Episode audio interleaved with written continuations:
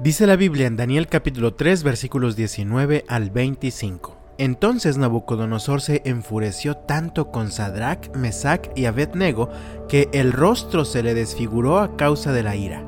Mandó calentar el horno siete veces más de lo habitual. Entonces ordenó que algunos de los hombres más fuertes de su ejército ataran a Sadrach, Mesach y Abednego y los arrojaran al horno ardiente. Así que los ataron y los arrojaron al horno, totalmente vestidos con sus pantalones, turbantes, túnicas y demás ropas. Ya que el rey, en su enojo, había exigido que el horno estuviera bien caliente, las llamas mataron a los soldados mientras arrojaban dentro a los tres hombres. De esa forma, Sadrach, Mesach y Abed-Nego, firmemente atados, cayeron a las rugientes llamas. De pronto Nabucodonosor, lleno de asombro, se puso de pie de un salto y exclamó a sus asesores, ¿no eran tres los hombres que atamos y arrojamos dentro del horno? Sí, Su Majestad, así es, le contestaron.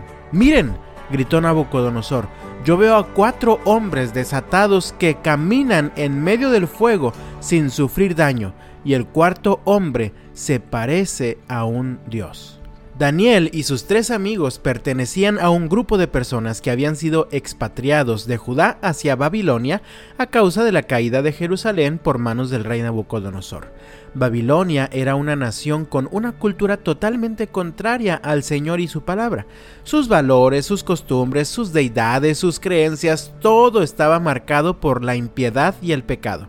Así que cuando jóvenes como Daniel llegaron a Babilonia, fueron sometidos a un proceso de lavado de cerebro, por decirlo de alguna manera, en el que los babilonios pretendían arrancar completamente a Dios y su palabra de la mente y del corazón de todos ellos, para imponer la fe, la cultura, las costumbres y todo lo que caracterizaba a la cultura babilonia pues desde el capítulo 1 podemos leer que Daniel y sus amigos tomaron decisiones firmes a favor de Dios.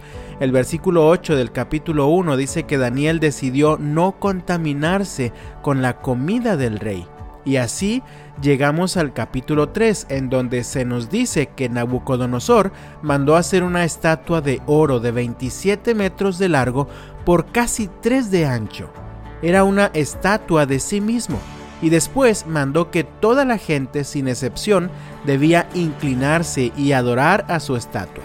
El que no se inclinara ante la estatua sería arrojado a un horno para ser quemado, pues nuevamente aquellos jóvenes que habían decidido no contaminarse con la comida del rey deciden no contaminarse al inclinarse ante aquella estatua, sino que deciden permanecer fieles a Dios.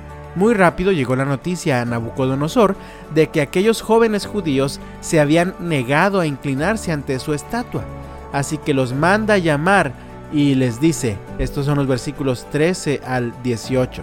Es cierto, Sadrach, Mesach y Abednego, que ustedes se rehusan a servir a mis dioses y a rendir culto a la estatua de oro que he levantado les daré una oportunidad más para inclinarse y rendir culto a la estatua que he hecho cuando oigan el sonido de los instrumentos musicales. Sin embargo, si se niegan, serán inmediatamente arrojados al horno ardiente, y entonces, ¿qué Dios podrá rescatarlos de mi poder? Sadrach, Mesach y Abednego contestaron, Oh Nabucodonosor, no necesitamos defendernos delante de usted. Si nos arrojan al horno ardiente, el Dios a quien servimos es capaz de salvarnos. Él nos rescatará de su poder, su majestad, pero aunque no lo hiciera, deseamos dejar en claro ante usted que jamás serviremos a sus dioses ni rendiremos culto a la estatua de oro que usted ha levantado. Qué determinación y confianza la de aquellos jóvenes. En otras palabras, le están respondiendo a Nabucodonosor, no necesitamos una segunda oportunidad. Vamos a ser fieles siempre a Dios, sabiendo que Él tiene todo el poder para librarnos de usted y de su horno. Pero aun si no lo hiciera, nosotros debemos hacer lo que es correcto. ¿Cómo respondemos a la presión que este mundo en el que vivimos ejerce en nuestra mente y en nuestro corazón en contra de Dios? Ni tu propia seguridad es una justificación para ir contra el Señor y su palabra. Así llegamos al texto que leí al inicio. La respuesta de aquellos jóvenes fieles a Dios enfureció todavía más a Nabucodonosor, quien los mandó echar a un horno que había sido calentado siete veces más de lo normal. Estaba tan caliente que dice el texto que las llamas alcanzaron y mataron a los guardias que llevaban a echar a los jóvenes al horno. Pero ni un solo cabello de aquellos cuatro fieles fue quemado en aquella ocasión. Leemos en los versículos 24 y 25, de pronto Nabucodonosor, lleno de asombro, se puso de pie de un salto y exclamó a sus asesores, ¿no eran tres los hombres que atamos y arrojamos dentro del horno? Sí, Su Majestad, así es, le contestaron. Miren, gritó Nabucodonosor, yo veo a cuatro hombres desatados que caminan en medio del fuego sin sufrir daño, y el cuarto hombre se parece a un dios pues vemos a este Dios, el Todopoderoso, haciéndose presente, manifestando su poder protector sobre los suyos que habían determinado serle fieles. El mismo que había prometido, cuando pases por aguas profundas, yo estaré contigo, cuando pases por ríos de dificultad, no te ahogarás, cuando pases por el fuego de la opresión, no te quemarás, porque yo estoy contigo, así que no temas. Amado mío, en el mundo que vivimos existe una presión que nos trata de empujar continuamente en contra de Dios. Habrá momentos en los que si decides obedecer a Dios te vas a meter en problemas o en situaciones tan peligrosas como aquel horno ardiendo. Pero siempre podemos confiar en el poder que Dios tiene para protegernos e incluso acompañarnos en el horno de fuego. El mismo Dios que ha prometido acompañarte ha decidido respaldarte y protegerte en cada momento de prueba. ¿Estás viviendo una crisis de fidelidad a Dios?